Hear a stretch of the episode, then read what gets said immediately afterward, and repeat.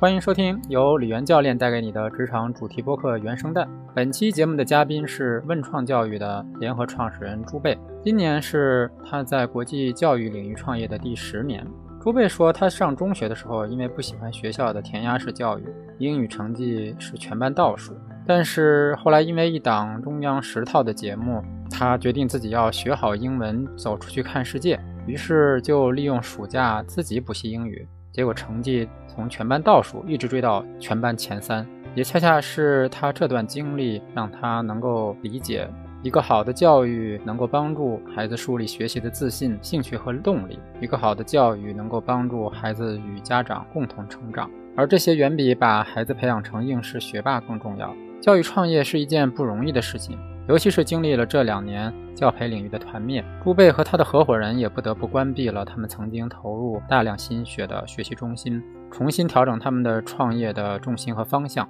那么是什么让朱贝和他的合伙人能够经历这么多变化与挑战，在十年之后仍然相互扶持与相互成就？他们日常又是如何管理团队的呢？接下来就欢迎在我们的访谈中找到这些问题的线索。欢迎点赞、关注、评论和分享。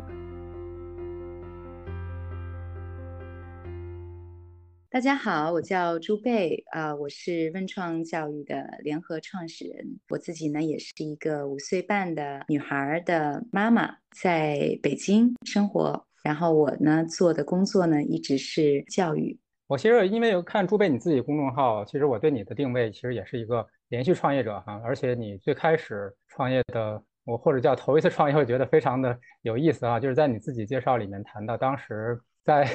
上大学的时候，就自己找这个外教来办口语夏夏令营哈，而且在那个里面还有一段故事，是你在高中的时候这个英语 逆袭的故事，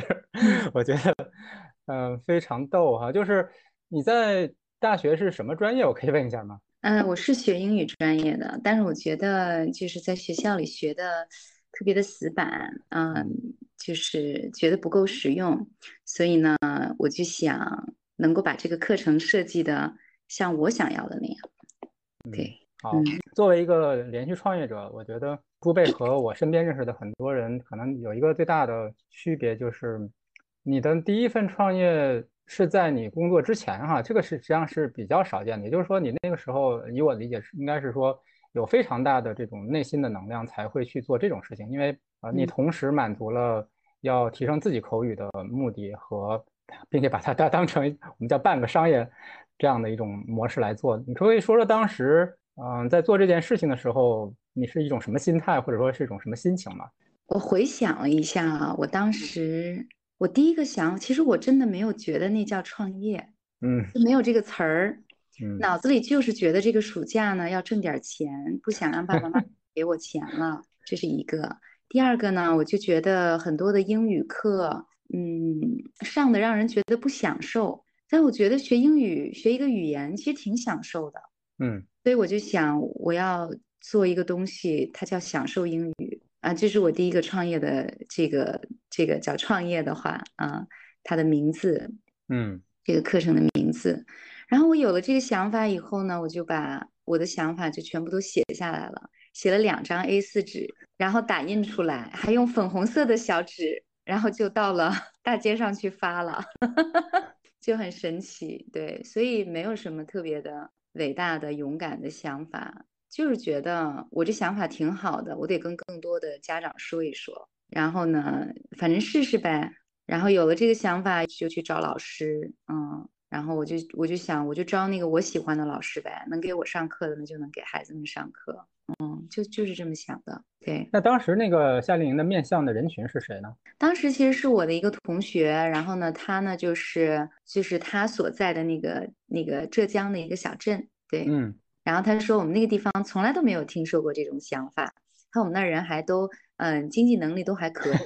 啊，所以呢，就是我们去那儿肯定能招到很多学生。我说那可以啊。他说我们家也特别大，就在我们家里面，这个就是呃有一个教室就可以了，嗯，就就觉得啊那就行，那就去呗，嗯，没有想那么多，嗯，OK，因为因为之前我不知道这些哈，我还是在想说，那你既然在学校是学的是英语，按理说学校里也有外教啊，所以并不是发生在学校里的，对，而发生在你们同学 他们老家。对 对对，是的。你在学校你怎么招学生呀？对吧？学校已经大家都来学习了。嗯，是这样的。是的。那你们当时，我可以问一下，就当时呢，你你招的外教花了多长时间找到这合适的外教？我第一年没有找外教，第一年找都是中国老师，嗯，然后也有我认识的在北京的，甚至还有在北京工作的，就是在大学里面教书的老师，嗯嗯嗯，但是不是我的老师。然后呢，就第一年就做的挺好的，然后第二年我就知道自己能招多少学生了嘛。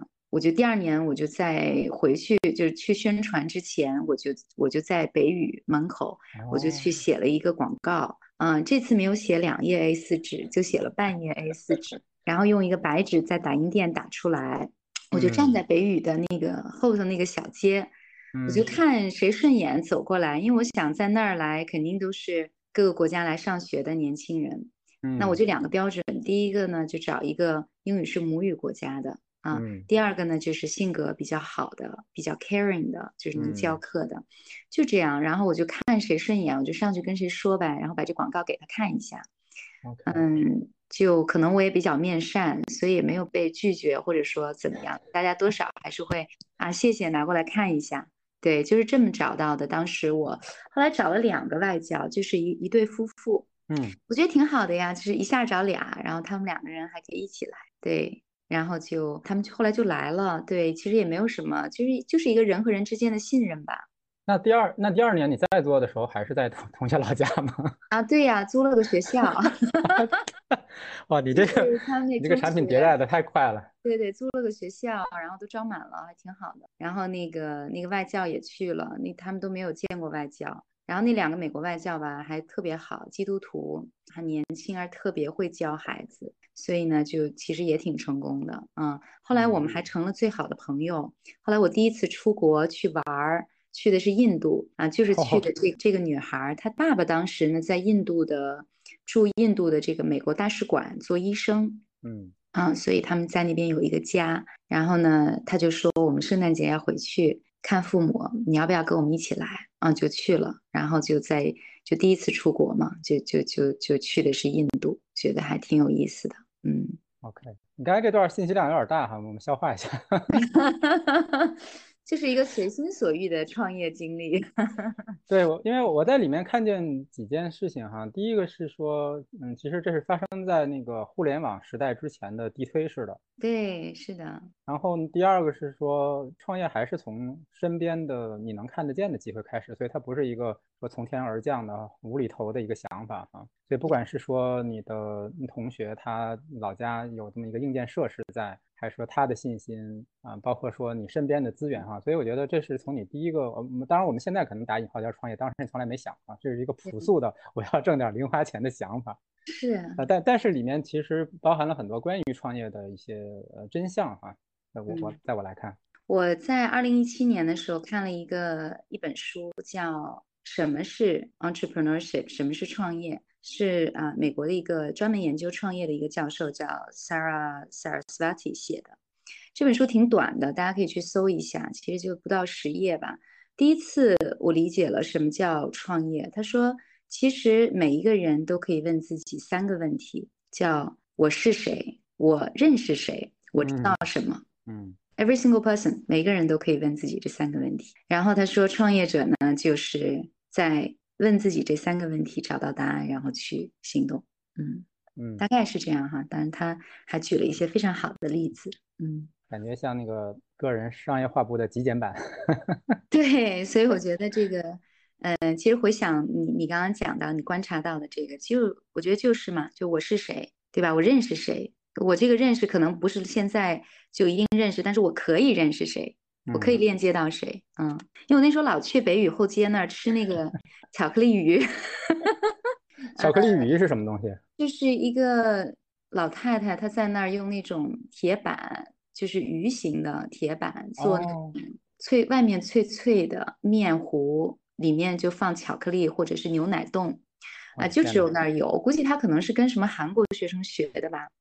啊，就老去那儿吃那个。然后就觉得那儿很多的这个外国留学生，因为那时候我也有给外国留学生教中文和英文，嗯，就韩国学生那个时候，这是另外一段了。所以第一段创业那个时候真的就是想要经济独立嘛，就在自己的可能范围之内经济独立，然后想把英语学好啊，就真的学好，不是就是在书本上能看懂。对你讲到，其实你高中的时候英语在很大程度上是靠自己，嗯，对吧？靠自己努力，不是靠老师教的。然后你上大学又选了英语专业，这个选英语专业这事儿是怎么怎么定的？我就觉得。因为我后来高中的时候英语就是我自己自学了两个月，我就考到全班第二了。我就发现这个学科好像我挺会的。嗯，第二个呢，我就是觉得那个时候有一种感受，我就是觉得我不太适合那种死板的学习方式。然后我接触了我学英文的过程当中呢，就我自学的那个过程当中，我看了很多的书，因为我自学，我就要给自己找学习资料嘛。嗯。然后那些学习资料里面，我找到了很多的力量，就发现第一次有那么多的鼓励的声音，然后有那么多的关注的这种，就是一个人的内心的部分啊。我记得那个时候我有一本书，我我经常就是听，每天会走到我们那个嗯东城河的边上，那个那条路很美，嗯，两边都是法国梧桐。然后我们当时我高三的时候就住在那条街。所以我经常读书读不下去的时候呢，就会出去散步，然后就会拿一个随身听，然后听那本书。那本书里面都是一些经典的英文的一些就是美文集选吧。其实现在想起来也没有什么，但是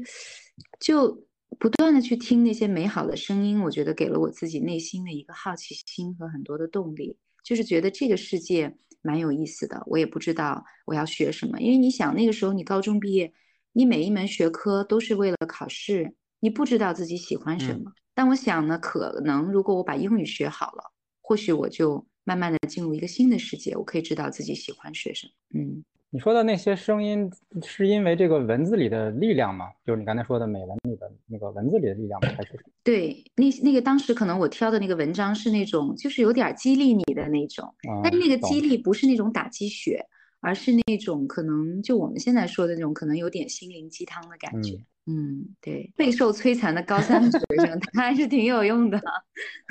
嗯，我可我可以想象哈，嗯，听上去你在那个时候已经预感到学英语会给你的人生打开一扇窗，是这样吗？对，就是觉得肯定会。而且那个时候学英语也看电影嘛，就觉得哎呀，英文世界里的这些世界怎么这么有意思呀，这么好玩，这么幽默。我就也想变成他们那样哦。对我那个时候还看了一个电视，就是中央十套的一个节目《希望英语杂志》。然后呢，当时那个电视里面也有，就是一些跟我差不多大的十几岁的孩子，他们都已经去过各个国家了，英语说的特别好，就觉得特别自信。哎，我觉得那个状态好吸引我呀！啊，所以就是那个心动，后来也这个，我觉得也是牵引着我，后来也不是也去央视工作了两年嘛。也上电视了啊，也满足了自己的那个心愿，所以，所以我觉得有的时候人一定要允许自己有这种心动的时刻，然后特别渴望一个东西，嗯，有点那个超乎想象哈，就是对不常见，当时应该也是一个比较，就是那个节目里面比较特别的一个一个部分吧，对，OK，嗯，所以所以应该说是你你非常早的就有了一些这个我们叫叫心理的 role model 哈，就是我要去体验他们的生活，对，嗯嗯。嗯，所以所以应该说是你你非常早的就有了一些这个我们叫叫心理的 role model 哈，就是我要去体验他们的生活。对，嗯嗯。嗯，对一个不一样的生活的向往吧。嗯，那我理解就是你去了央视哈，假如我们用用这个创业和打工的角度来讲哈，那在央视这段经历还算是一个我们叫朝九晚五的这种工作，虽然说你在央视也做了很多跟。国际接轨的一些我们叫叫文化教育相关的工作哈，嗯，啊，我第二个问题是想说，那你自己从心里有了这样的一个想法要去看世界啊，再到你后来创业中间的这段过程，你觉得你自己都看到了怎样的世界，然后对你又有什么样的影响呢？嗯嗯，中间那一段对，这是 fast forward，就是呃做了英语老师对吧？然后呢也去了奥组委做了这。英语培训师，然后又进了央视，又就是学会了怎么做翻译啊，甚至做同传，那是个疯狂学习的时间。就英语从第二语言，就是从 EAL 对吧，变成了怎么样能够专业性的去使用它。嗯，也是自学的那个过程，我觉得对我来讲是一个从技能上专业技能上是一个很大的积累。嗯，就是我可以快速的去转变信息，快速的去理解信息，嗯，然后把它变成人话再说出来，所以那个学习是非常快的。呃，第二个部分呢，其实就是看到了我真正想做的事情是什么。我觉得在央视工作的那段时间，和在央视之前做老师那两段体验，其实都帮助我看到了我。擅长做什么，以及我为什么要做什么？嗯，擅长做什么，就是我发现，在语言、在学习、在人和人之间这种。那么我为什么要做什么？就是在央视那个跟做国际交流的过程当中，我看到那个巨大的那种，就是我就一直在想，为什么人不能够放下 ego 好好合作？然后我就想，这个 ego 其实来自于很多真正的这种理解，以及我们头脑中是不是能够看到不同维度的事实。那我们用什么样的方式可以成长为这样的人，在未来，对吧？那我就想，成年人我就不去改变了，对吧？我自己那个时候也不大，对吧？你你你去跟三四十岁的人去讲，那也不现实。那我就是做青少年的教育吧。那有了这个想法，就也花了一点时间，对吧？我从央视是裸辞的，辞职了以后，就辞职的时候也不知道，也没有具体的方向。但是就觉得不想继续在那里工作了，嗯，就辞职了。辞职了以后就去了，就去背包嘛。我就觉得，你看外国的很多年轻人，他们都 gap year，他们都背包，那肯定是有一点什么，对吧？好处的，要不然怎么大家都去呢？啊。然后我记得那时候还看了一本书，那时候拿签证也不像现在这么好拿。那时候有一个人还写了本书。叫我怎么拿到五十国签证？我还好好买那本书回来看了一下。那我倒觉得签证倒没有怎么样，因为我后来从央视我就就已经有有一些这个签证，所以就其实比如你有的签证，你再拿其他就问题不大。然后我觉得我从来在签证上没有遇到问题，我英语好呀，我到那儿就跟签证官只要是有面签的聊个天儿，基本上没有什么问题。嗯，但是他那本书里面让我看到了一个。就是原来世界有这么多不同的面相，就让我非常好奇。嗯，所以我就去背包，然后就去了不同的一些国家。那时候也不知道什么危险，对吧？那时候也没有现在的那些什么嘎腰子呀这些，就是互联网还不是很流行，你真的没有什么概念，你就觉得人都挺好的，嗯，就去了，去了很多，也没有去很多地方。我一般是在一个国家就会可能就是前前后后的，就是住一个月这种。嗯啊，就不会特别的，好像要旅游，我也不去什么旅游景点儿，嗯，就是去买买菜啊。然后我一般去之前还会学一学当地的语言，就学到个可以点菜，可以跟路边摊的老太太能聊两句天儿，就这样的一个啊就可以了，也不难，因为我学语言的目的是对为了用它，以及之后就忘掉它，所以我没有任何的压力。语言本来就是你的优势之一。就好玩嘛，它是一个工具。对，你要问那段时间，我觉得就是看到优势，然后呢就想要冒出来一个词，就是 make a difference。What kind of a difference do I want to make？什么样就就说的稍微那个怎么一点，就世界如何因我而不同。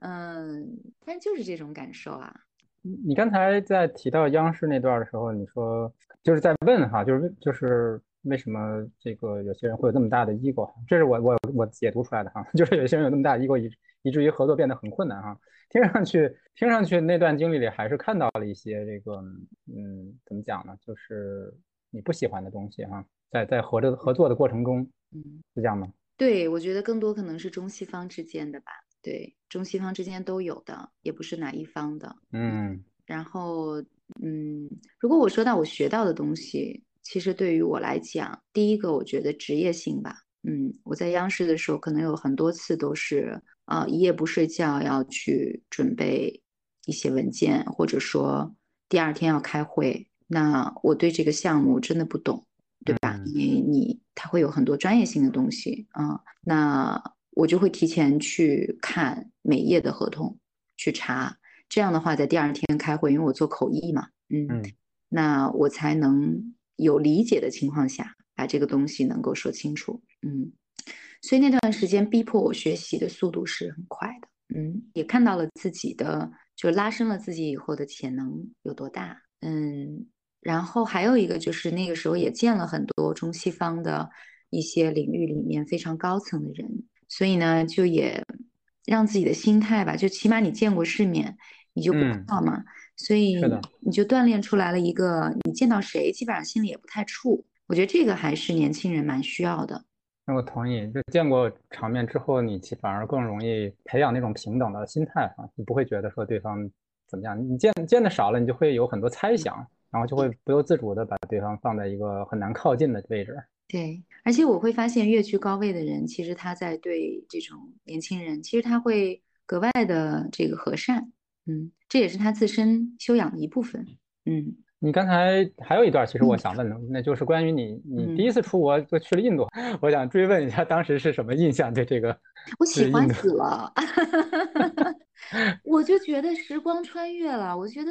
因为他们都穿纱丽嘛，然后你就突然就觉得我好像回到了古代啊，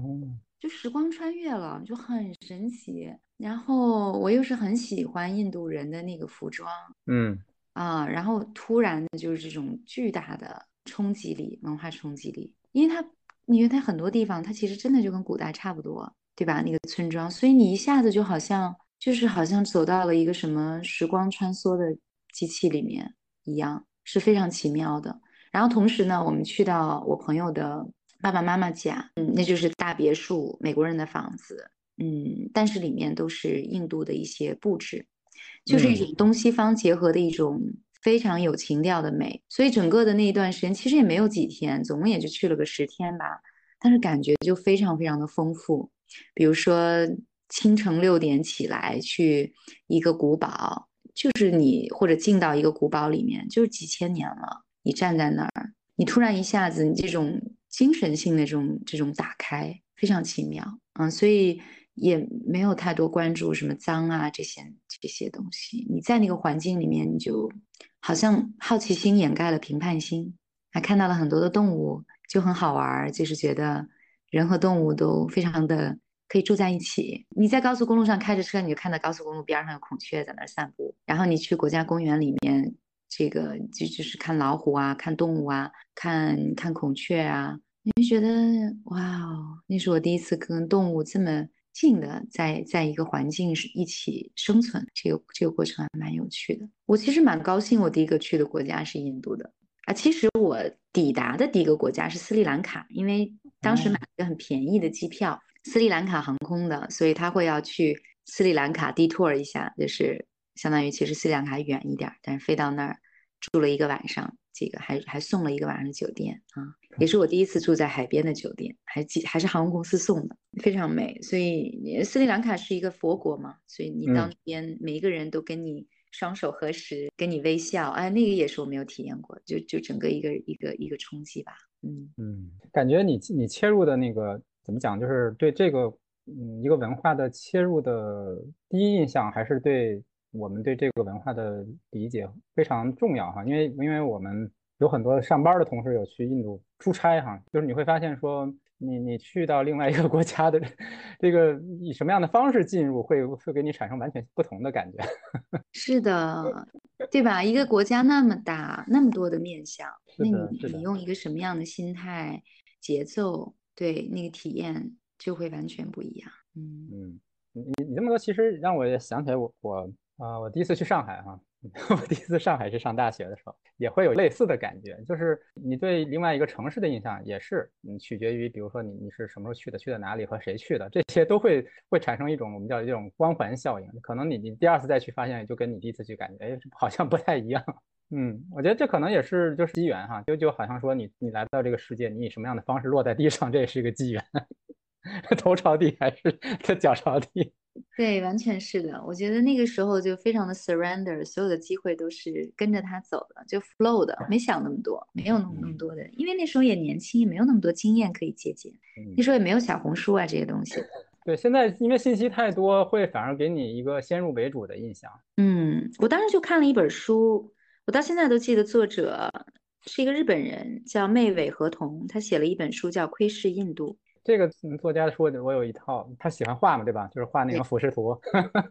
我就看了他那一本书，其他都没看，我也没到网上去找图片啊。我我我很多时候会刻意的不去提前了解，嗯，就就不要剧透嘛，保持一点神秘感。那我们说说你从这个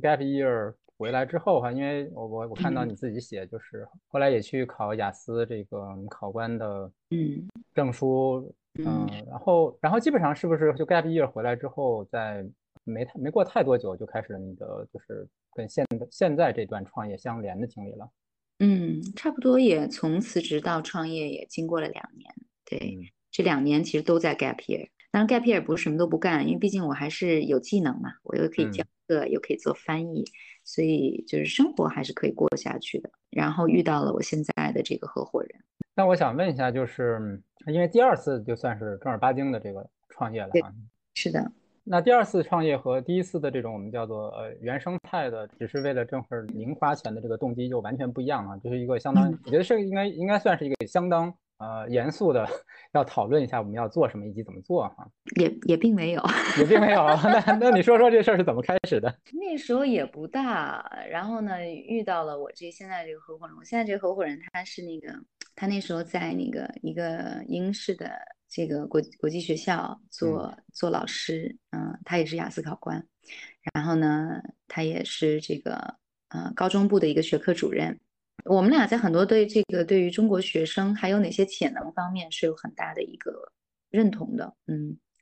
那他又比较了解英国的这个学校啊、国际学校啊这些东西，所以呢，我们一开始呢，其实就是想，因为我的想法就是我我在英国的时候，我觉得有很好的体验，嗯，就是我们就想说，是不是可以把中国学生带到英国去参加一些融合性的课程，所以我们那时候做了一些融合性的夏令营，嗯，第一年、第二第一年、第二年就做了一些这样的夏令营，后来呢就发现英国的夏令营吧，嗯，跟就是它很多的夏令营其实也是一些语言这种呃培训公司去做的，呃，嗯。它跟美国不太一样，它基本上都不会有私校自己办的夏令营，对，很少，所以呢，就我们就发现这些课程还蛮有局限性的啊，因为我合伙人也是一个特别特别有创造力的老师，他学习能力也超强，嗯，所以他看了以后，他就觉得他我们我们有一年做在剑桥做夏令营，我们也当时是有一个当地的合作的学校的，我们就觉得他们那个课程设计的不好，然后我们中途就自己做了很多的修改。啊，就觉得怎么样才可以让学生更加的 engage，更多的互动参与，然后更加的启发他们思考，而不仅仅就学个英语。我觉得就学个英语啊，干嘛要去英国呀？你在国内也可以学会。嗯 所以到后来我们就发现，其实我们自己在国内也可以做得很好。然后那个时候我们的团队也就是美国啊、英国啊，也团队也挺大，因为我们做了一个小的学习中心嘛，所以就呃就发现我们自己其实可以在国内去设计这些课程。啊、所以就是这样一个过程。但是一开始的话，没有一个固定的想法。一开始他还在，他那个时候还在学校工作呢。一开始只有我一个人是全职做这个事情的，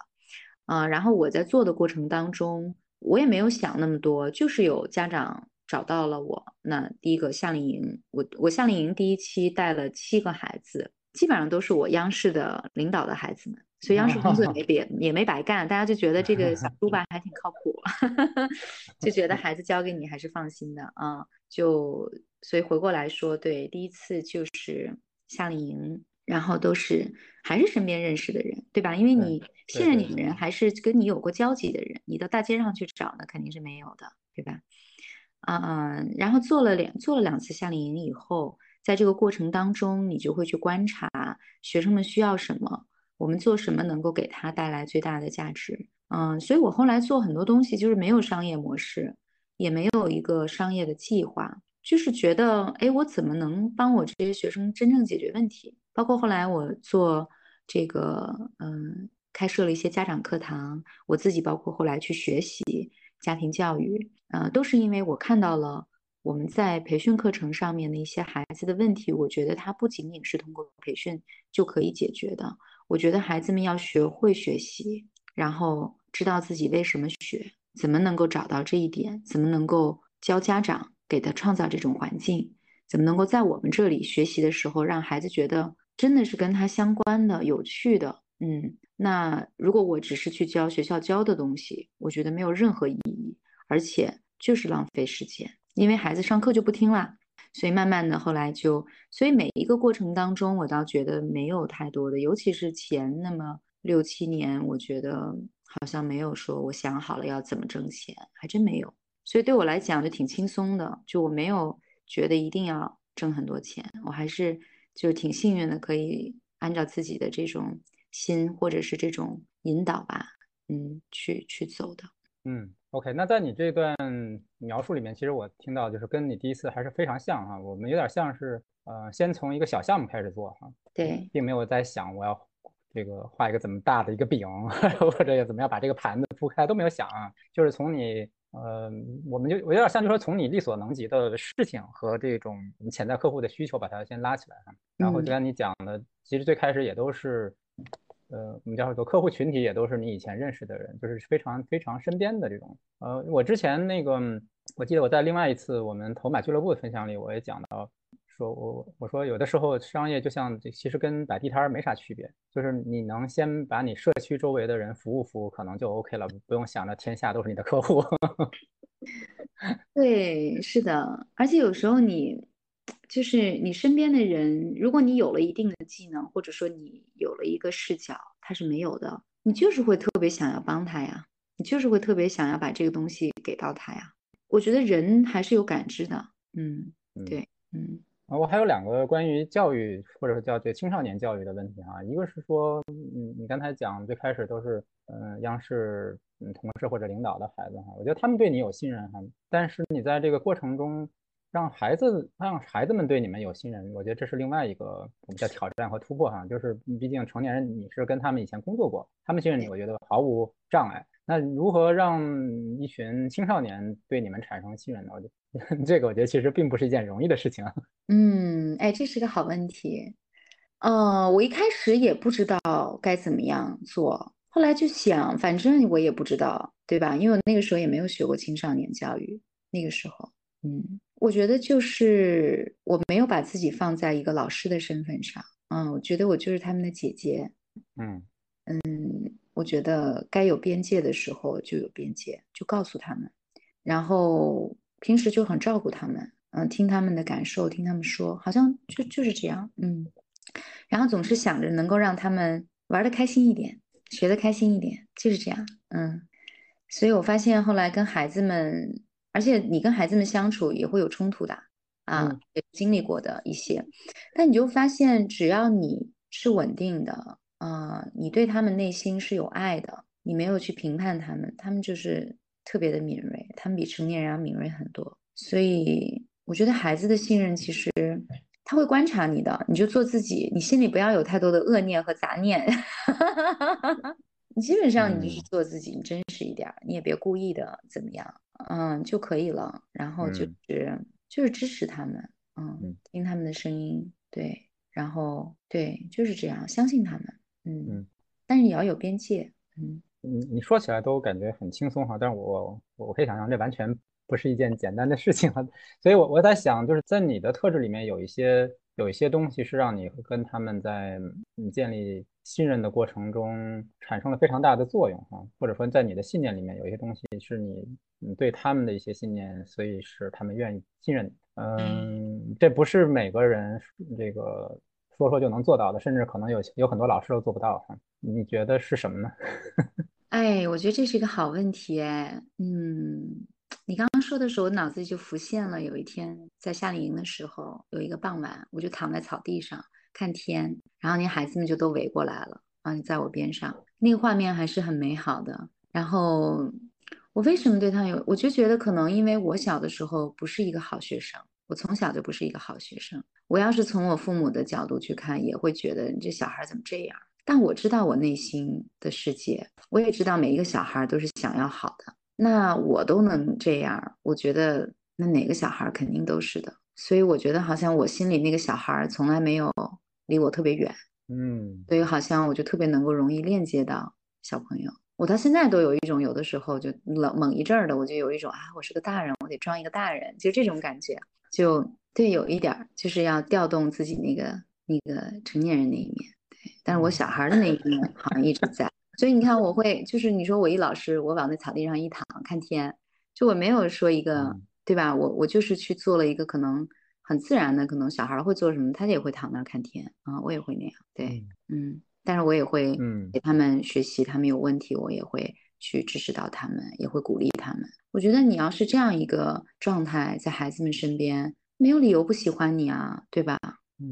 你这么说，我大概可以理解了。对，再大一点，十几岁的男孩们，可能他会有一点不一样啊，你就不要在他们面前太幼稚了，就是自己要注意一点。对，嗯，还是要有个意识吧。对，还是要看孩子，我觉得还是要观察。其实我觉得有点像教练说的那种同在的状态。嗯，你你观察他的状态，然后你跟他能够有一个同频和同在，你调动自己内在的那一个部分都是有的。我们都当过小孩嘛，都是有的。我记得我我上学的时候看过一个那个日本的漫画，叫那个 GTA 麻辣老师啊，他是在个麻辣教室来着，也是呃，其实类似的这种。这种叫麻辣教师的这种影视作品还蛮多的，他们都有一个共同特点，就是这些老师自己在做学生的时候，都不是就是大人和老师那个眼里的标准的好小孩。对，因为你学霸是理解不了的，你知道，因为我后来招的很多同事，他们都是学霸，真的理解不了，你知道吗？有一些学霸，你看我们有些就牛津、剑桥的那些老师，我是不会让他们去教一个学习上有困难的孩子，就或者是初级一点的。也也不绝对哈，但是你你能感受到有一些牛津剑桥的老师，他就没有体体验过学渣的感觉，他就不知道学不会是个什么感觉。嗯嗯，然后你当然有一些老师你会发现，就特别是那种 rough school 上来的，比如说那种他自己上学的时候也是那种公立学校，然后呃从小可能也辅导弟弟妹妹那种老师，你会发现啊，他他可以教啊，所以还是看人的经。是同理心吧，不是说学霸就都能把学生教出来。嗯，你你说这个，我觉得太对了。所以，我我记得上次咱俩也聊过，就是你在招老师的时候有的这个面试的有些要求哈。呃，我就在想说，现在其实有很多这种教育，咱们主动说这种留学教育哈，就哪怕说国内的这种私立学校，你都是会。就是要让老师的这个 profile 看起来很好嘛，对吧？所以都是比如说名校啊。但是从另一个角度来讲，就是我觉得就是你刚才讲这点特别重要，就是其实他能不能跟孩子有这个情感上的链接，是很难培养出来的一种素质。不是说你是一个精英学校出来的学生，你就会有这种素质，完全不是。对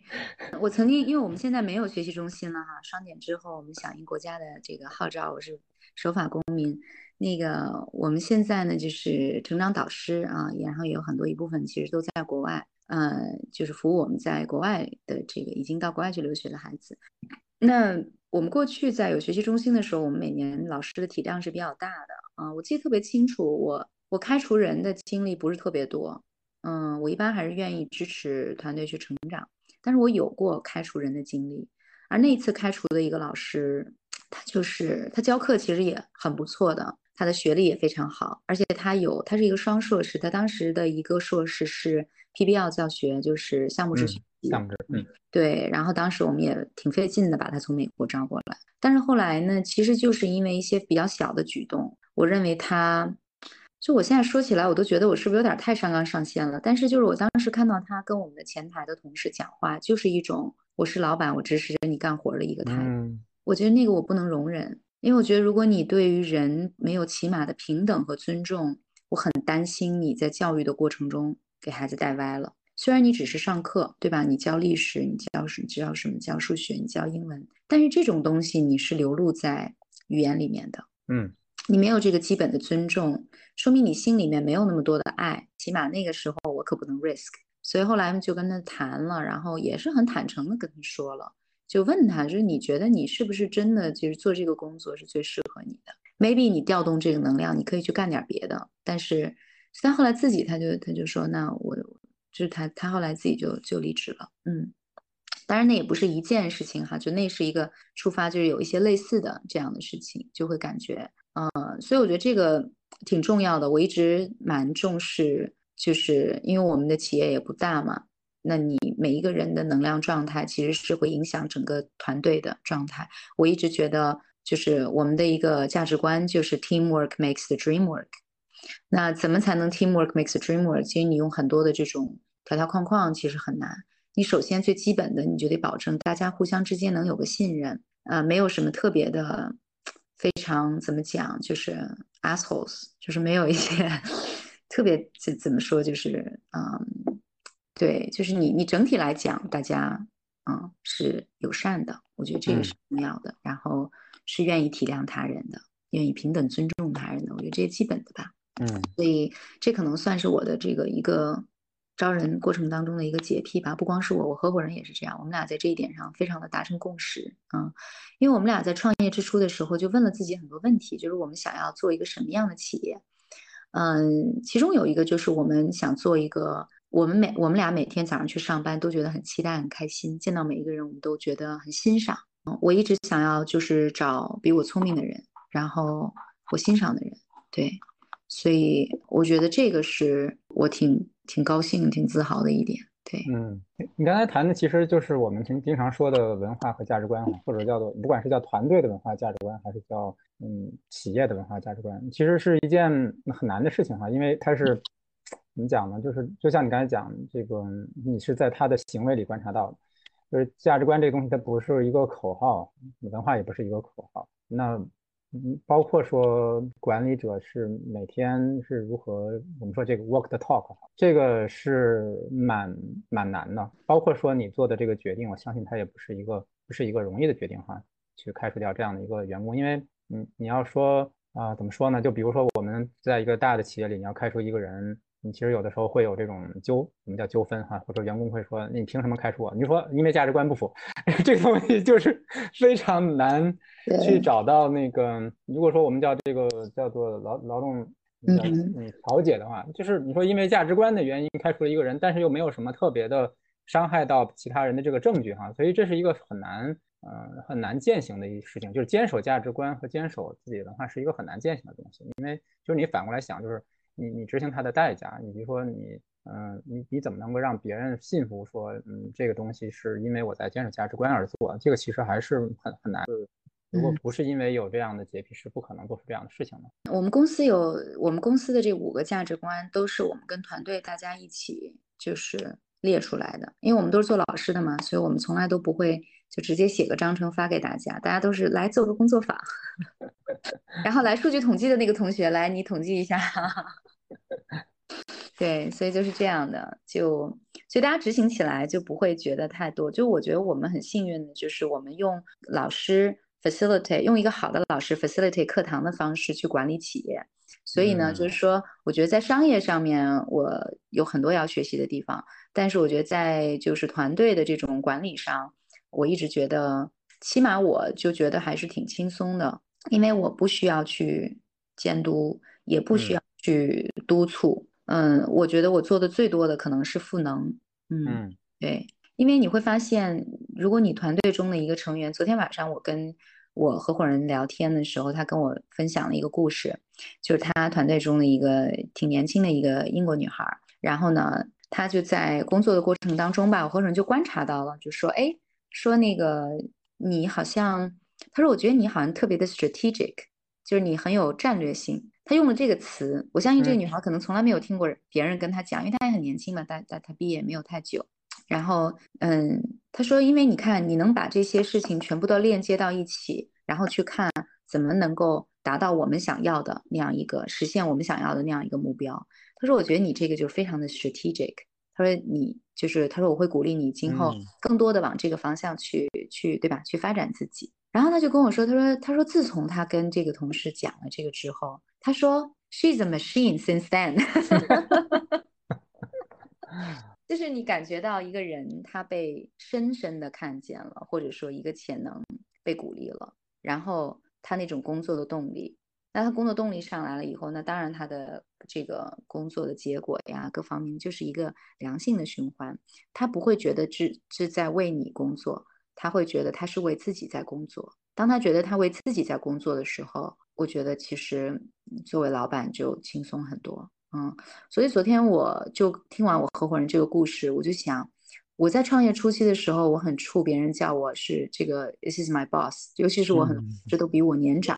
我觉得很尴尬，你知道吗？我觉得很不好意思。然后我现在我就会觉得我一点也不尴尬了，因为我觉得 boss 其实他有一个 power，是我有一个能力，这个超能力就是当我去鼓励。和赋能一个同事的时候，他会特别把这事儿当回事儿，就是好像我们上学的时候，如果我的老师跟我说：“哎，你这个特别行”，这个效力就远远大于，对吧？你父母跟你讲，或者你同学跟你讲，你可能记一辈子。所以我觉得，其实如果作为一个 boss，其实我觉得他这个 power 就是可以用好它，不用害怕它。对，这是这是我这这两年的一个感悟吧。嗯，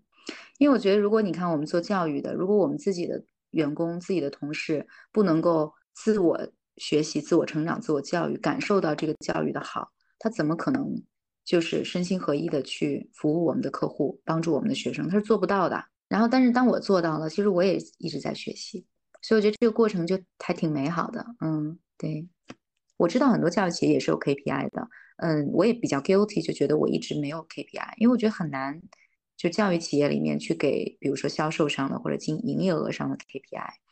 可能我任何的这个这些目标，可能更多的是在我在我自己这儿吧，嗯，然后我们现在因为有 B 端的咨询公司，那咨询公司是可以有 KPI 的。因为就很清楚嘛，因为我们这个咨询的服务它是有标准版的，那么标准版的我们其实就是会有这个学校作为会员加入我们的这个平台，那这个是可以有 KPI 的，嗯，然后那这个产品如果我们同事们大家都很认可，大家都觉得这个很好，其实他们自己还蛮。就是他们也很激动的啊，所以有时候在叫在那个办公室，你就会发现，如果什么事情好，他们你就会突然发现这两个人开始击掌，是吗？开始 high five 了，然后你就觉得啊，会有这种情况吧。所以，所以我跟朱莉安还是比较就是尽力的，能够去就是希望我们公司的成长尽可能的 align 这个这个团队成员他们的个人想要成长的方向吧。嗯。以跟他们沟通啊，跟他们聊也是，我觉得把人放在合适的位置上，对吧？那这个东西它就不是一个互相拉扯，而是彼此赋能。嗯，所以你刚才讲这个，我大概其实你在讲的时候，我也想到，就是就是教育，呃，就是换句话说，就是之前我们说教培行业在中国教培行业，因为就是有这个商业的这个资本的力量在里面，包括 KPI 在里面，其实会看到很多动作变形哈。对，其实即使是现在有很多。呃，比如说我们叫叫合理合法的这种，嗯，线下教育的线下线上的教育机构，你还是会看到老师，呃，背负了很多的 KPI，所以就是课讲的很好，但是每每当他们开始催你这个续费的时候，就会觉得有点这种，有点怎么讲，就是有点精神分裂的感觉。是的，是的，我觉得这个对于教育者。我的老师从来没有需要就是这样去做过，我从来没有去因为我们要续费而去让就这个学生他需不需要上课？如果他需要上课，那我们会有课程计划，对吧？我们会知道这是怎为什么要怎么上。但如果他不需要上课，我从来不会因为说我要有一个营业额，然后让你来帮我达到。我觉得这是不可以接受的。对，嗯，就是这个对老师也是一种精神摧残。我觉得，我觉得一个老师其实还是要保护好他的内心世界的。嗯，所以过去我的老师们，其实我是会，他们我们会有一个叫学习督导，那学习督导老师会去拿到家长的反馈啊，然后我们会，比如说有一些方方面家长的反馈，我明显看到其实是对于我们教学方法可能还不了解，那我们就会去解释啊，而不会把所有的反馈都放到老师那里。那如果家长的这个反馈，他可能是一个提问，是一个好奇。那我们会拿到老师那里去说，哎，老师，你可不可以从你的教学的设计上来去分享一下这个点啊？所以，嗯，对我觉得这个还蛮重要的，因为你会发现，包括我们现在的学术导师哈，嗯，我们学术导师呢，他是有一点像一个教练加导师的身份的结合，去陪伴孩子的这个成长，就是支持他去。啊，建立好自己的学习的规则，然后每周要跟孩子见面，跟他去探讨。哎，你这周对吧？你都是怎么学习的？你遇到了什么困难？那我们可以怎么去看待这个困难啊？然后你想要去提升的这些地方，你想怎么做？然后我们会去支持到他。那这个过程当中，你会发现，其实导师他们的心哈，他虽然不直接跟家长汇报，对吧？他没有这个压力，但是你一旦你你只要是这样一个。做老师的心，你跟这个孩子长期的陪伴他，你就有那种我特别想你好。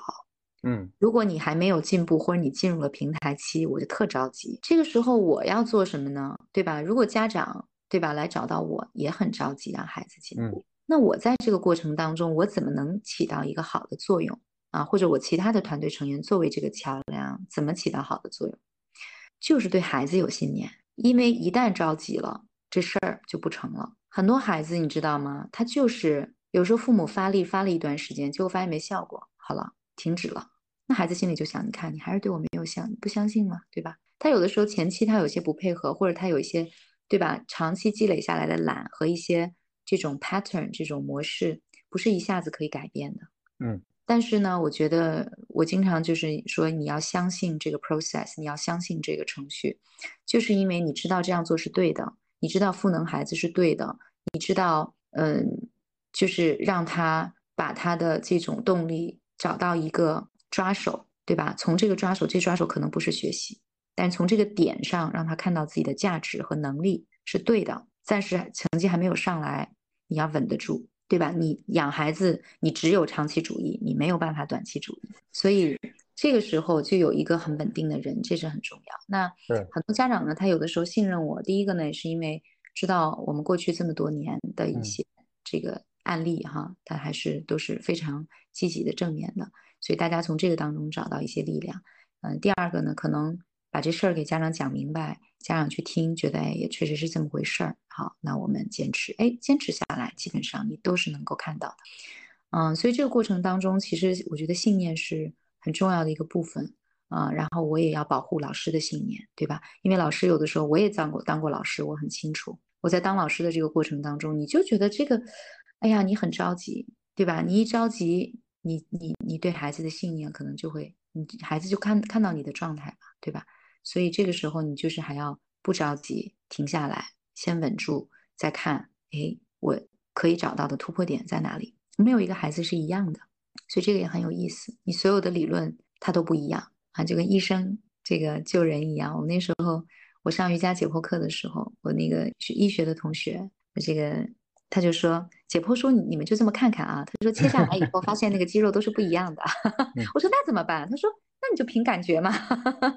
所以就是理论的东西要学的，但是人的感知也不能丢掉，这两个是结合的。嗯，你刚才谈到这个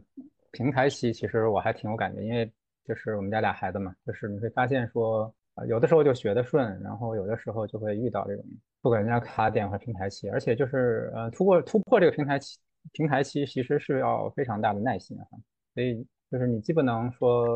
这个一看见他有平台期你就着急，就是这是人的正常反应，都是这样。就一看见这个孩子这个有卡住，可能就会去着急，特别想马上突破它。这是人性，都是这样。但但是就像你讲的，他之所以能被卡住，他也说明不是那么一天的事儿，就是肯定是不管是外部环境还是说学习的难度上了一个台阶，嗯，就得重新去去适应这个难度。他这个适应难度的这个能力，他是慢慢重新发展出来的。嗯。所以就是你说的这个信念感，其实我我觉得也有点像我们教练说，就是你还得在背后看，相信这个孩子他是怎样的一个人，他有这个他有这个突破的这个能力，你也得相信他。你要你要是说情绪化，就这一着急，这事儿就就就伤害信任啊。对，也伤害孩子自己的，对吧？就我们那天就我们说成年人很多的这种心魔，它怎么形成的吗？他小时候有很多这种时候，那一帆风顺的时候，当然大家孩子们收到的都是表扬，但是最重要的那些时刻。其实是一个孩子，他处在平台或者处在一个低谷期的时候，什么样的声音不断的在他的耳边去播放，对吧？或者说什么样的一些行为？因为你想啊，人这一生会有很多的平台期，很多的低谷期，这个是符合生物发展规律的。那好的时候大家都是好的，状态都是好的，但是那个决定性的其实是那些不好的时刻，我怎么去度过它？那小的时候，父母在孩子的这些低谷期和平台期。和这种挫折期的时候，对吧？如果你是去批评他，然后呢，用这种方式，那么还是说你教会他一些工具，让自己就我们英文讲的叫 pick yourself up，把你自己拎起来。我觉得这还蛮宝贵的。所以我女儿每次到了一个那种，比如说，就是其他哈哈哈玩的时候吧，我都觉得啊，哈哈哈。其实她每次遇到一些这种，就是一些这种，比如说情绪崩溃啊。或者是比如这段时间学一个什么东西就不好好学呀，我反倒这个时候觉得自己特有价值，我就觉得将来你要记住妈妈对你的爱，就是通过这些时候，啊，就是我会觉得力量从哪儿来吧？那这些时刻，对吧？你都那样了，还有人抱着你，嗯，那天我我女儿大晚上的就突然情绪崩溃，就在那死哭，一边死哭一边就说一句话：“我要外婆跟我读书在睡觉。”嗯。外婆也气得不行了，外婆现在就不想理她，你知道吗？然后我就去，她就死哭啊，震得我耳膜都疼，我就抱着她，然后我就抱着他，我就摸摸他心口，抱抱他，我说：“宝宝，妈妈抱抱你啊，抱抱你。”然后我知道你现在很难过，很很很很不开心，还在那死哭。嗯，那我就觉得这个时候你我，然后后来我慢慢的我就把他的脸拨过来，我说：“你看我一下，看我一下啊。”然后我们呼吸一个深呼吸，来试一下，也不一定能做到，但是起码把他从那个哭的那个那个 flow 里面打断了一下，就出来了一下，看我一眼啊，然后。就那那个时候，当然后面我肯定又跟他有有一些沟通哈，就不多说在这里。嗯，然后我就我又一边笑一边跟他讲，我说我说宝宝你知道吗？其实你这样大声哭，我说其实我挺烦躁的。然后呢，我说他就突然我说但是因为我特别爱你，所以我就忍受着这个烦躁，还在这抱着你。然后他就突然停下来了，就是张个嘴巴，然后眼睛上都是眼泪，然后说那我怎么不烦躁呢？他就觉得。那我哭你怎么烦躁？我怎么不烦躁？这这就是人间真相。就很好奇，你知道吗？就那一刻忘了哭的问我，那我怎么不烦躁呢？我说，你自己哭你又听不见，你是小孩，你就不觉得烦躁？我说我现在可烦躁了。我说我我还是在这陪陪你。我说我觉得你可能很难过啊。哎，我觉得其实我们做父母的、做老师的，其实都要珍惜这个机会，因为只有这种时候才是孩子成长和面对自己的时候。嗯。他哈哈哈都笑了，这种时候，对吧？那就是小孩本身的天生也是开心的嘛，对吧？这种时刻也比较。那长大了以后怎么去面对？这个我觉得是教育中很有价值的一个部分，大家不要去抗拒它。我觉得，嗯嗯，我想到我们家这个老二小时候，就是其实做父母非常容易这个选择性的，我们叫选择性的爱小孩哈，就是他乖和可爱的时候 就觉得他特别可爱，对，然后他那个他崩溃的时候。我发现人人的崩溃会会传染哈，就小朋友崩溃的时候，父母也很容易崩溃。我们家老二小时候就是，嗯，一二年级的时候写字有点，大概就是那个时候，其实老师留作业就是一个字儿，比如说你一行要写写八遍嘛，对吧？嗯。啊，但是他可能那个小肌肉没到那个成熟度，他就觉得写八遍对他也是折磨，而且那不是一个字写八遍，可能是五个字写八遍，所以那个时候就是他就写一个字写八个也会崩溃啊。我觉得当时对我也是非常大的一个。认知上的突破就是啊，这样也可以崩溃吗？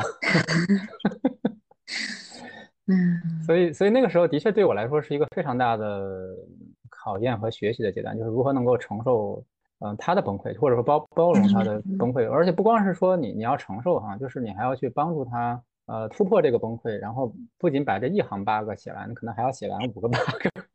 就会觉得说有的时候对于。个体来说，就是在别人眼里看看起来这个很简单的事情，对他们来讲可能就是会是一个巨大的障碍。我觉得这也是就是，呃，人和人不一样，或者说你你在看看小朋友或者看青少年的时候，人和人不一样的那个点啊。就如果说我们都带着一个心是说，哎，为什么我小时候就没有这个问题？对，你就很难去接受这种他们在学习上的一些挑战，或者说在人生里的一些挑战。对，是的，是的，我觉得其实。这个也是做父母很难的一点，就是你会觉得这是我生的，这个对吧？我怎么这个对我那么简单，对你怎么这么难？但我觉得这事儿本身，其实他，我相信对你儿子来讲，就是他长大了能不能写八遍，他肯定能。但是当下那一刻，他怎么去面对自己的这个感受，怎么看待自己，怎么去找到一个方法去应对这个，这是他对他来说重要的。这字儿。就借假修真的一个过程吧，所以这也就是嗯凸显了这个我们说这个在在教育里面老师怎么看待学生的表现，就是比如说你你看这个字儿写得好，那有的小朋友那他一年级字儿就已经写得很好。那那比如说有些小朋友可能到五六年级都写的不怎么样，那那你要是从这里面去去对这个学生产生评判是非常非常容易的，分分钟都可以产生评判，而且你可以每天都产生评判。对，那你想在这个评判下，这个孩子他他在承受的是什么哈？所以如果说哎，就因为他字儿写的不好，你会觉得哎他是懒，他是笨，他是嗯，而且有的时候我们经常会把它归因在你不够努力上。嗯嗯，实际上我们就因为一件事情会给他下一个很大的一个标签儿，嗯。所以为什么就是在在学校里这个做一个，呃，做一个学渣，其实真挺难的，就是太难了，就是根本不受待见，对不对？对，但我觉得学渣的一个好处就是你建立的那个心理强大能力也是超长的。但是那是因为你 survive 了哈，如果你 survive 了，那你就你就会获得一些品质。对对，是的。嗯，所以这时候其实，如果真的孩子就是我们所说的现在学习上是有困难的，我觉得做父母的不知道这是不是我们今天谈话的主题，但是我就多说一句，嗯，我觉得做父母的更要给孩子支持，永远要跟自己的孩子站在一条战线上，跟孩子一起面对问题，但是不要把孩子当问题，嗯，他永远都不是那个问题，嗯，就让他觉得父母跟他一直是支持他的，然后呢，任何事情是可以找到方法的，找到工具的。我觉得这个信念可能更有用吧，对，因为如果我真的就是这方面，我就是很笨。那如果这就是一个事实，对吧？那我的信念是你有没有可能找到工具支持你？这个其实就是说到什么呢？就是说到你看啊，在国外，呃，不一定，我不觉得不一定是在国外哈，就是有一个叫 SEN，叫特殊教育需求，叫 Special Education Needs。嗯，这是在 Special Education Needs 里面我们经常讲到的，就是。比如说一个孩子，像在国外很常见的阅读障碍症啊，像我有一个好朋友，他是呃心理咨询治疗师，嗯，那他就是有这个阅读障碍症的，那他从小他就会得到一些工具，所以没有影响他考大学读两个硕士文凭，没有影响他做这个心理咨询师，然后读两个硕士的学位。那他到了工作岗位上，他也会跟我讲。啊，那他们如果说你是有这个 dyslexia，比如说阅读障碍，那你所工作的单位是有义务为你购买一个电脑的一个系统，可以更好的帮你完成你的工作。因为如果没有这个系统，可能你工作的时间就会比别人要长，嗯，你就要加班，那这是不合理的啊。所以如果你有这个特殊的需求的话，你的企业是有义务这个拿预算给你买这样一个工具，电脑里面的操作工具的。嗯，所以我相信我们未来，我对我们的国家是有信心的。我相信我们的国家未来也会有很多这样的工具，所以让那些可能暂时看起来学习上比较困难的孩子，嗯，我其实说自己可以叫自己学渣，但我不愿意教任何其他的孩子学渣。已经长大了，对吧？这对我来讲伤害我。但是我觉得任何的一个孩子，可能是他在现有的学习的环境中感觉到困难，嗯，那这个时候我们要做的就是帮他找到适合他的工具，对吧？然后帮助他熟练的使用这个工具，从而不影响他的学习。嗯，就这个是其实蛮重要的。所以父母能做什么，就是观察，观察。下定论之前，先观察，看看我的孩子他需要什么，他的感受是什么，他是不是现在就算我们这孩子现在他就是懒，他就是没有做好，他在学校已经被老师骂了一遍，我们能不能够回来给他点关爱啊？其实一个孩子，你发现他得到了关爱以后，嗯，为什么说先廉洁后改正啊？这也很重要，就是，嗯。他那个心打开了，他才有可能说我要去进步。他的心是冷的，是不安全的，对吧？我们说的逃跑、僵住、斗争，对吧？那他怎么可能去动用自己头脑中更高级的人类的智慧的那个部分去学习呢？是不可能的。嗯，我觉得家长只要想清楚了这个事情，嗯，然后能够去练习这个觉察啊，你一定会给孩子带来很大的帮助。嗯。我觉得这个做做教育的初心，在我们的对话里已经这个完全体现出来了，就是你对这个这个话题的热情。说到这儿就停不下来，抓住一切机会传道。然后回到回到这个创业的话题，我们来收收尾。有一个有一个问题，我还我觉得我们还没有问哈，就是你和你的合伙人其实嗯合伙的这个历程里面，其实已经非常多年了哈，我觉得还蛮难得的啊，就因为刚才你讲到，就是你们如何用价值观来去治理企业哈，虽然它不是一个很大的企业，但是其实价值观在里面发挥了非常重要的作用哈，嗯。嗯，但毕竟它是一个，它毕竟还是一个企业啊，所以肯定我相信你，嗯，不管是从经济回报上，还是说你。你从员工他们的期待上，你不可能所有人都是说，哎，我我满足我价值观就完了哈。嗯，所以我也想，有我觉得可能是两个问题啊。第一就是说，嗯，你和合伙人之间的这种呃稳定的关系，在这个过程中经历过什么样的挑战，或者说你们俩又是如何能够突破那些挑战，能够嗯走这么长的时间？嗯，可能这是第一个问题。嗯，挑战，我们俩也是一个非常被价值观就是放在一起的人。对我们俩刚开始做这事儿的时候不太熟啊，就是真的是就是不太熟，就是觉得大家的技能彼此有点匹配。嗯嗯，工作了一段时间以后，我觉得我合伙人是一个，就是我我真的非常信任他，我是那种可以跟他一块上战场的人。我觉得啊，我非常信任他，我信任他的人品。这个人，这个信任不是他，只是他在对我，我们俩就是天天就是互相嘲讽的那种，互相开玩笑哈。但是我是看到他对待很多其他的人，啊，因为有一些内部的决策只有我和他知道，我知道在那些决策的时候，他站在了自己更人性的那一面，对，即使那个决定不一定 benefit 他，嗯，不 benefit 我们，啊，然后很多时候可能也不一定大家都能够看到这一点，啊，但是对他来讲没有第二个选择，对，所以我觉得他是在这一点上，我是深深深的信任他，嗯嗯。对，我觉得这个特别的重要，这是可能非常非常重要的。第二个就是我还非常的欣赏他，嗯，我觉得我看到他不断的在学习和迭代提升，然后那种好奇心啊，那种学习，还有就是他真的是有一个利他心啊，他做的所有事情都是从利他角度去做，所以我觉得我们的公司能够奇迹般的活了这么多年，一两个没有商业头脑的人，呃，也是因为就是他比我应该有商业头脑哈，因为其实他嗯学习能力非常的强。我觉得他更多的就是说，在这个过程当中，可能还是因为信任彼此，鼓励赋赋能去学习吧。嗯，我记得我们俩确实是有一个挑战的时期，就是在呃，就是二零二一年双减嘛，我们那时候要把我们学习中心给关了啊，我们学习中心投入了很多的心血，要关了。然后那个时候，我们其实他，我们当时已经孵化了另一家公司，就是我们的 B 端的咨询，就是给国际学校提供这个市场。呃，洞察调研这样的一个订阅服务的一个公司，然后那个时候我们也已经积积累了非常多的经验，所以我们当时就觉得我们怎么能够提升，就是很多好的一些东西，我们希望可以联合所有的学校一起来做，就国际学校。那所以二零二一年那个时候，我们那个公司已经已经运营了一段时间了，嗯，就蛮有挑战的。然后呢，又想要做新的产品，对。嗯，所以那个时候就很难，我们俩就是两个人都是闷头干活，没有什么太多的时间沟通。嗯，但是那个时候我也觉得好像就是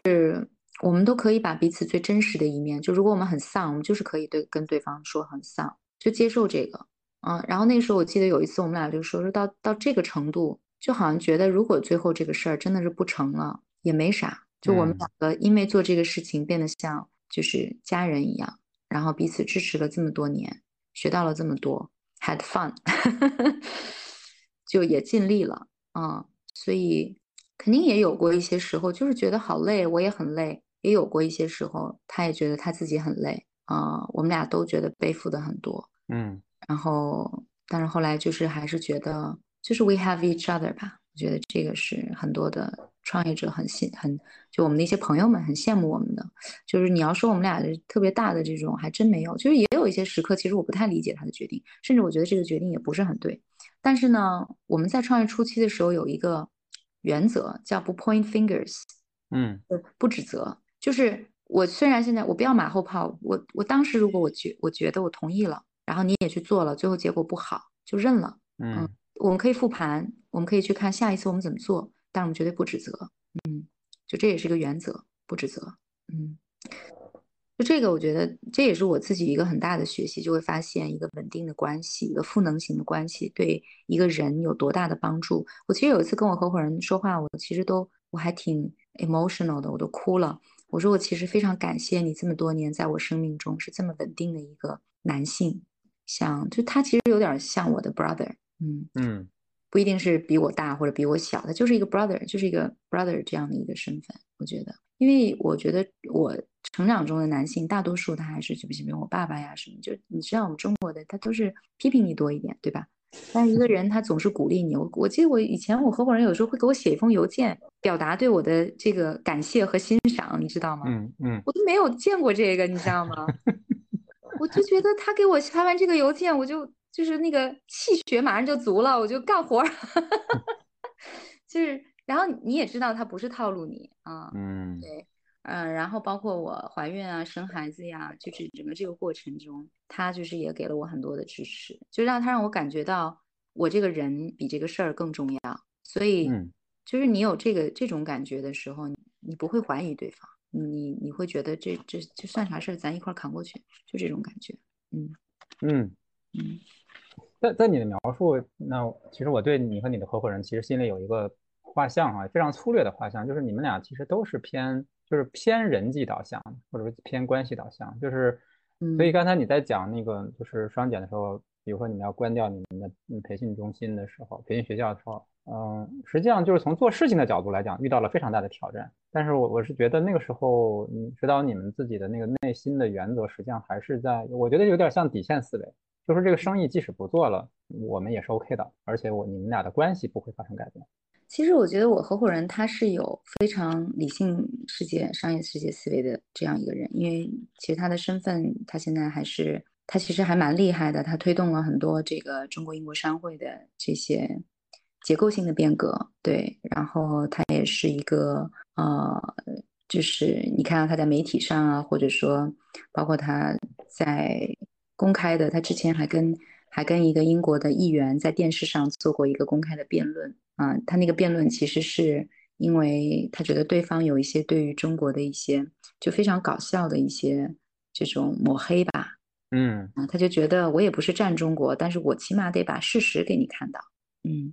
所以我觉得他其实是一个，就是外部看起来他其实还是一个非常商业思维里面理性的一个声音啊，包括他管理公司的过程当中，他也是这样一个结构性很清楚的人，但是这就是他可爱的地方，就是他内核里面他就是一个。就是一个人，嗯嗯，就在这两面他都能做到，这是这是我非常欣赏他的。对，嗯，对，因为我觉得创业到最后，我昨天还跟我一个创一个另外一个也是一个女生在聊，我说其实女性的创业者到最后，你觉得她真正最渴求的是什么？我觉得有一种类型吧，我因为我不觉得不能说所有的女性创业者，但我觉得可能有一个就是我们都想，我们最终追逐的那个东西，可能就是一个更好的自己，更好的生命体验。好像对于挣多少钱、有多大的 ego、外部的那些评价，起码对我来说没有那么的重要，所以可能在这个过程中，我会更关注到这些。我觉得当一个管理者，或者说当一个人发展到嗯，在这个现实世界里，他其实到一定程度上，我觉得就有点，首先就是你可能会多多少少有点雌雄同体啊，就是性别在你为人处事上面啊，它没有那么大的差别。另外一个就是理性和。我们叫感性，或者说你感受人的部分和感受商业的部分，它也是同体的，就是肯定是平衡的。就是你你一旦发生特别偏某一某一边的话，另外一边就会出现问题。嗯，所以到最后，我觉得就是所有东西都是我们我们可以说是一个动态平衡。嗯，对对，是的。好，我们今天的内容差不多哈，所以我们来收下收下尾哈。不妨我们来来问问朱贝，对于嗯自己的未来有什么？展望吧，或者说你希望自己，或者说你们的企业，嗯，未来对于未来的想象是什么？嗯，我觉得对于未来的想象，这两这两条线还是挺清楚的。一条线呢，就是我们现在的 B 端的这个业务哈，就是能够建立一个健康的这样一个教育生态的圈，然后在这个其中发挥自己一点点作用。呃，能够作为这样一个商业模式，也能够健康的啊持续下去，然后能够。在团队当中，啊，借助新的这些技术的力量，能够走在前面一点点，嗯，呃，精小的团队，然后高效工作，嗯，然后在 C 端这边呢，就是我觉得面向家庭和学生的这个部分，那么在合法合规的范围之内，能够去做我们能做的，就是还是我觉得核心的一个点，就是支持到让家庭、让父母更好的去支持孩子，然后让孩子呢学会。学习，找到自己为什么学习，能够制定好计划，长期的走下去。我觉得其实都是一个可持续吧。就对我的公司还是对于客户来讲，我都希望能够找到一个可持续以及嗯平衡的一个状态。然后在这种过程当中，我对每一个人有信念，我相信都能找到自己最好的、最大的潜能。嗯嗯，所以这个就是你为这个世界带来 difference 的方式，是吗？嗯，那肯定还有很多，这只是 事业方面的，就是我那些自己搞的那些有的没的，对吧？那些就是可能有一些其他的。我接下来其实有一些个人的时间里面，可能想要就是给我身边的这个女性创业者提供一些啊教练和陪伴的这种机会。那可能不光只是教练，教练只是一个工具，还有一些其他的这个，嗯，比如说我下个月要在我的 EO 的，就是我们这个全球企业家协会。嗯，我北京的这个嗯这个 chapter 里面，我会给女性就是小伙伴们做一个叫连接自己内在的女神的这样一个活动。嗯，在圣诞节之前啊，因为呃，这是我经常自己跟自己玩的一个小的卡牌游戏啊，就是因为我们看到全世界的神话里面有非常多的男神，对吧？英雄，嗯，这些故事。但是我觉得其实这个你看很多神话故事里面有很多女神的形象，嗯，那这些形象背后它代表了很多的精神、很多的力量、很多我们向往的一些特质。可能有时候我们已经忘记了自己本来就是有的。那通过这样的一个游戏的形式去调动自己内在的这些不同面向的，或许是勇敢，或许是边界，或许是正义啊，或许是什么，就是把这些品质都能够调动出来。就是然后能够带着这样一个呃这种